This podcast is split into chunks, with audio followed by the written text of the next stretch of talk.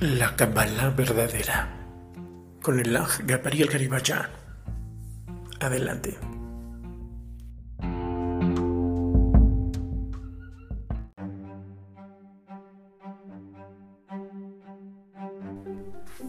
Shalom, que el Eterno les bendiga mucho.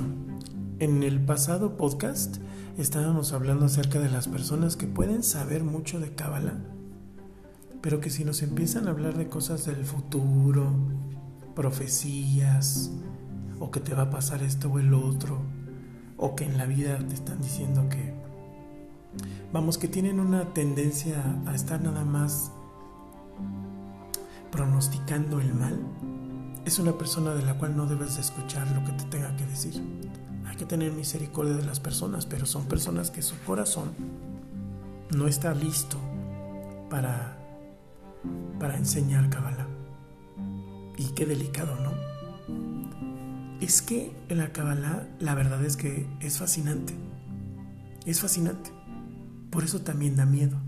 El estar fascinado por algo es algo que nos atrae, pero al mismo tiempo nos intriga.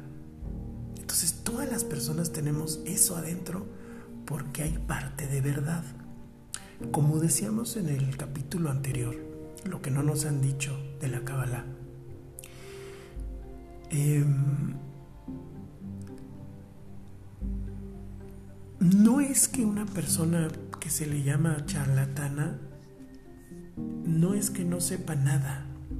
Hay personas que pues que nacen con esa habilidad de envolver a las personas. Como lo hace una serpiente. Hay personas que toman ciertos datos, algunas palabritas, y con eso se construyen toda una idea y la saben vender. Y una persona que no tenga conocimiento se las compra. ¿Por qué también ocurre esto? Porque esa persona tiene mucha necesidad, no únicamente de ser consolada por algo que le esté pasando, no únicamente de resolver ese problema que tiene. El que terminó mal con un pariente que falleció, un amigo, quiere saber cómo está. El que tiene problemas de dinero o de pareja. Quiere resolver eso ya. No quiere pasar por el trabajo como dijimos en el capítulo anterior. Y está con una urgencia. Está con una determinación de ya. Tengo que resolver esto. Pero es que las cosas espirituales y las cosas relacionadas con el eterno, que viene siendo todo, no se resuelven así. Entonces la persona se va a creer lo que le digan. Se va a creer porque está dispuesta, está vulnerable, está alterada, ya sea triste o muy irritada, pero está en un estado alterado o está muy triste, cabizbaja, deprimida. No está con mucha energía tienes toda su energía corporal y, anímica muy baja, es totalmente vulnerable, totalmente manipulable.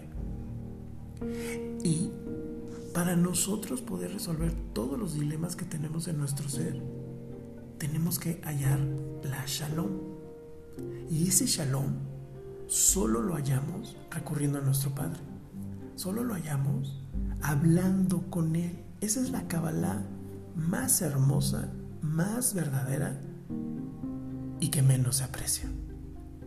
¿Por qué? Porque la gente quiere combinar las letras, hacer conjuros, envolverse cordones de colores. No es que no exista eso en la Kabbalah, pero es que es lo menos importante.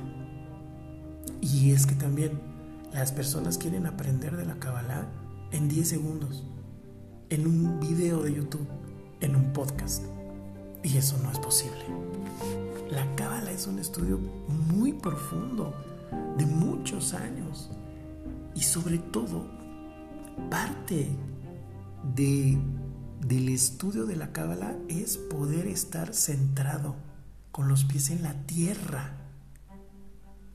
Escuchamos en tantos canales a tantas personas gratas, otras de dudosa confianza, otras que se ven lindas personas, jóvenes, que quieren estudiar Kabbalah para tener profecía.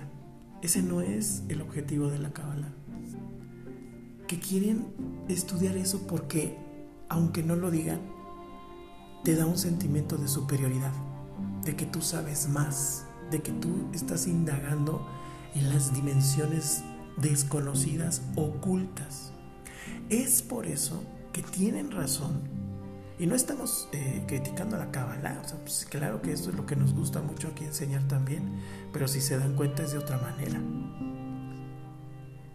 Pero esto es lo que causa, con razón, que personas se enojen tanto con la Kabbalah. Digan, no, eso es brujería, eso es el demonio, eso es el diablo. Porque, uno, sí se le ha dado esa fama.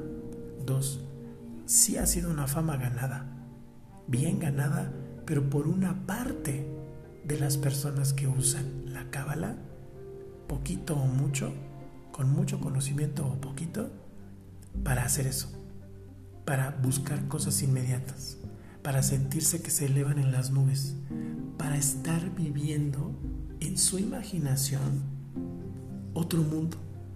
Cuando la cábala es un nivel que no te puede despegar de la tierra, al contrario, Miren, todo se trata de conexiones y de correspondencias. Continuamos.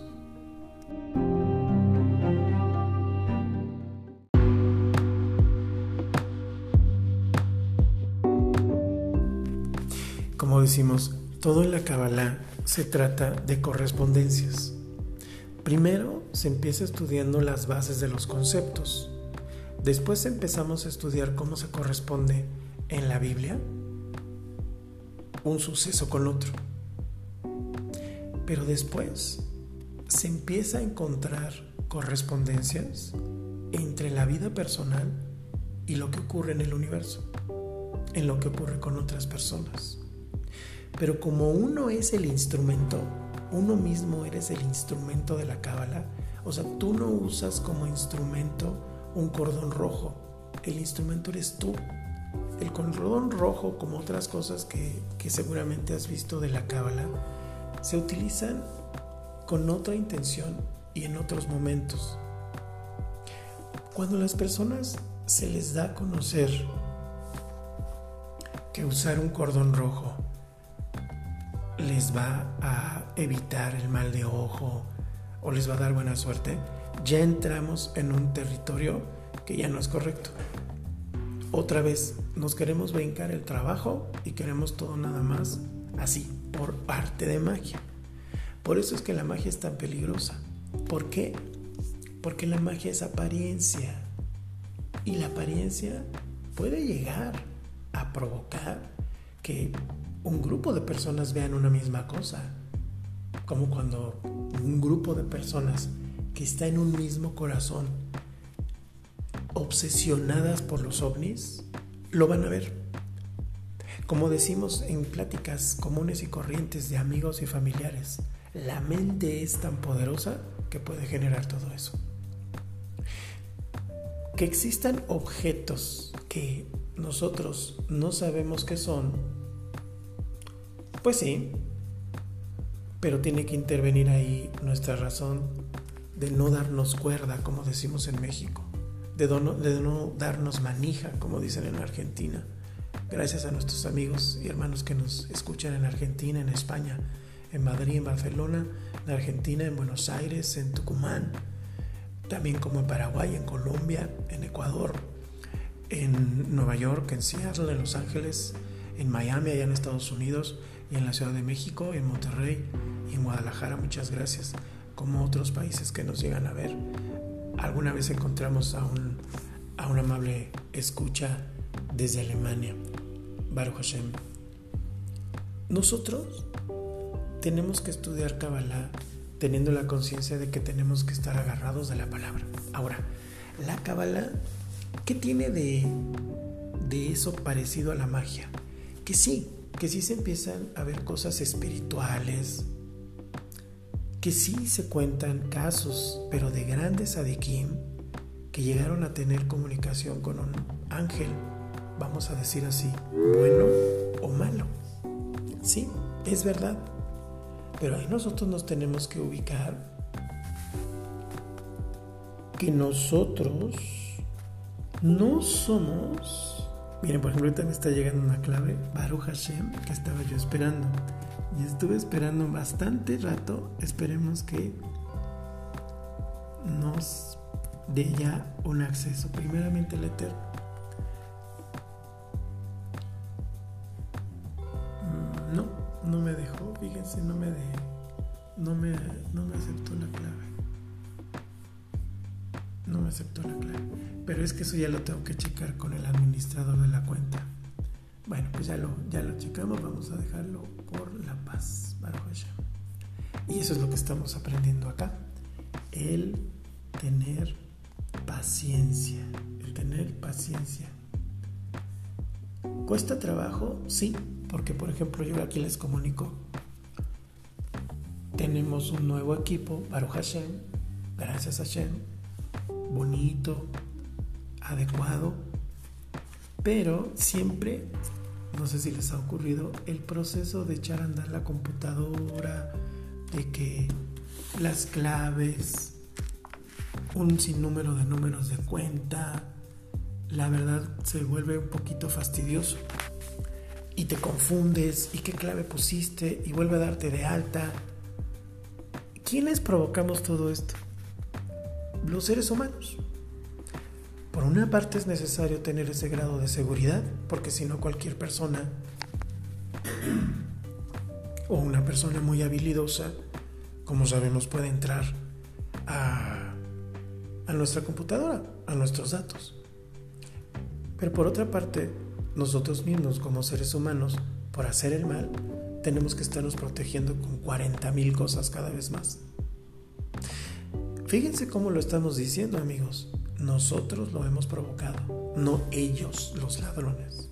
Nosotros, el género humano. Por supuesto que tú, tú, tú personalmente no haces eso. Ni nosotros tampoco. Pero he aquí otra de las claves del estudio cabalístico.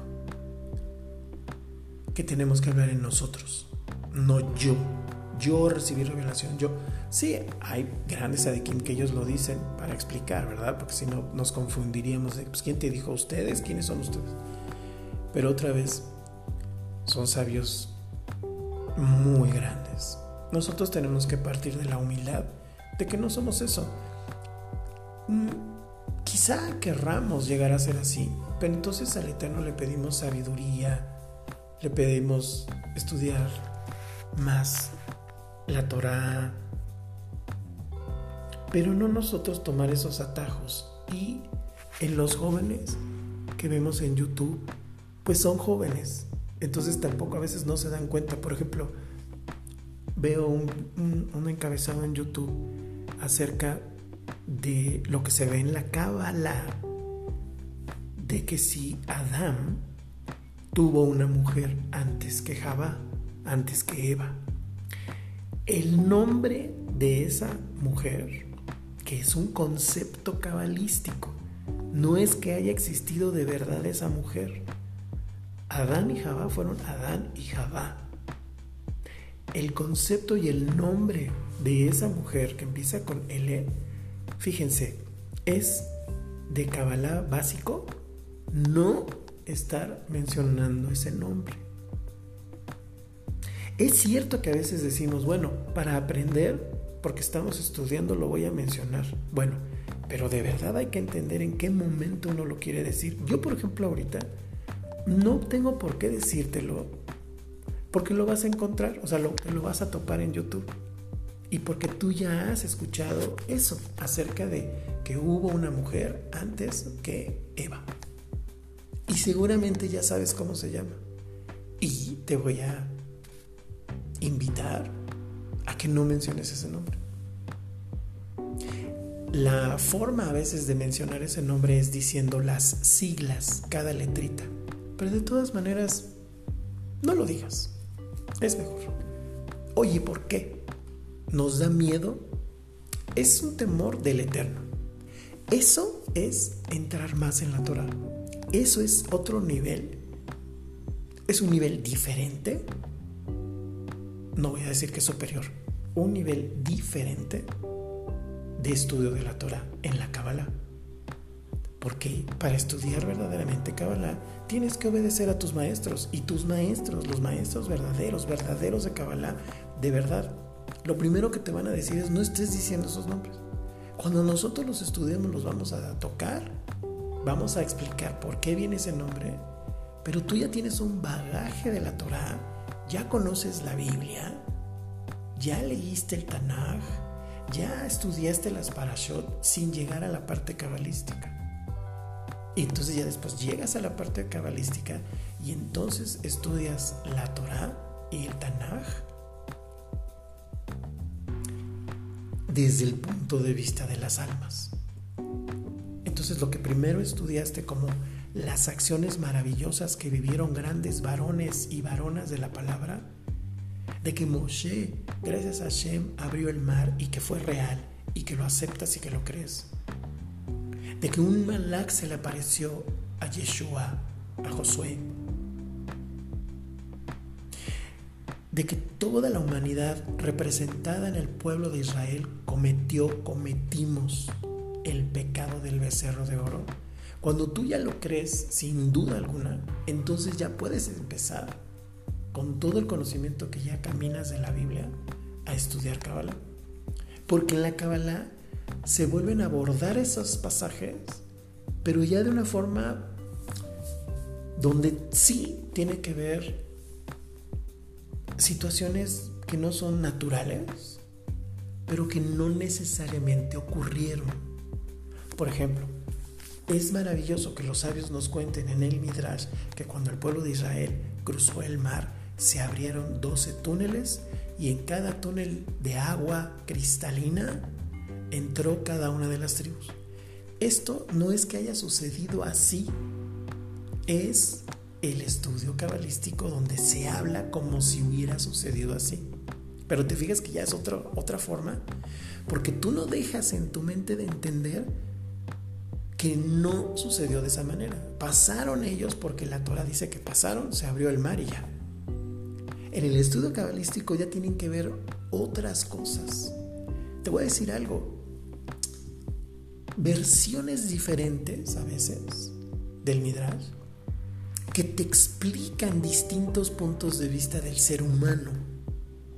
Entonces entra, por ejemplo, ese pasaje del pueblo cruzando el mar, porque es una forma de enseñar el poder del agua, porque cada túnel, porque cada tribu en orden, pero no es que realmente hayan cruzado ellos cada uno en un túnel. Entonces cuando una persona empieza a brevarse así nada más, sin orden de la Kabbalah, termina confundiéndose.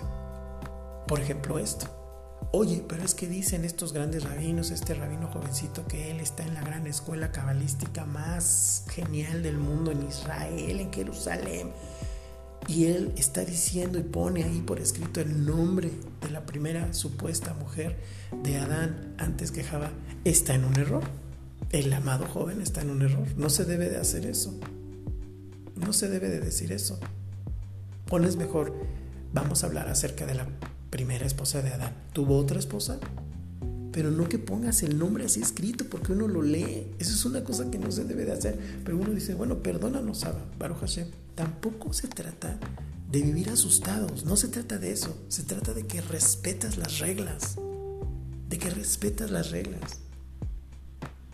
Entonces, si una persona está desesperada, quiere resultados rápidos, no quiere entender las explicaciones, no me estás diciendo lo que quiero, porque quieres magia. Ah, entonces quieres que te diga, saque la varita mágica y te diga, bibidi y ya, se te resuelve el problema. Y ya eres un gran sabio de la Kabbalah y de la Torah. Pues no, no es así. Todo va alrededor de cosas reales, amigos. Aprender a tener paciencia, paciencia. Y si es difícil, yo no me pongo como un ejemplo lo comparto porque esto también es charlar entre amigos. Pero yo te puedo decir que he avanzado, pero que a veces sí me cuesta, claro. ¿Por qué dices, pero por qué? Y tiene uno que evitar ese por qué. Y cuando llega ese por qué, decimos, perdóname, Padre. El por qué solo tú lo sabes. Yo confío en ti. Gracias porque nos diste esta nueva computadorcita para ayudar a nuestros familiares, para ayudar en la casa, para mi trabajo, porque tú nos das el sustento, pero tú nos pones en orden de que tenemos que tener un trabajo productivo. Y tú me darás la clave y tú harás que funcione lo que quiero que funcione, o sea, para mi trabajo, y lo que tú quieras que funcione, será. ¿Cuánto vale la lección de paciencia? Vale 80 mil computadoras, 800 mil computadoras. Baruch Hashem.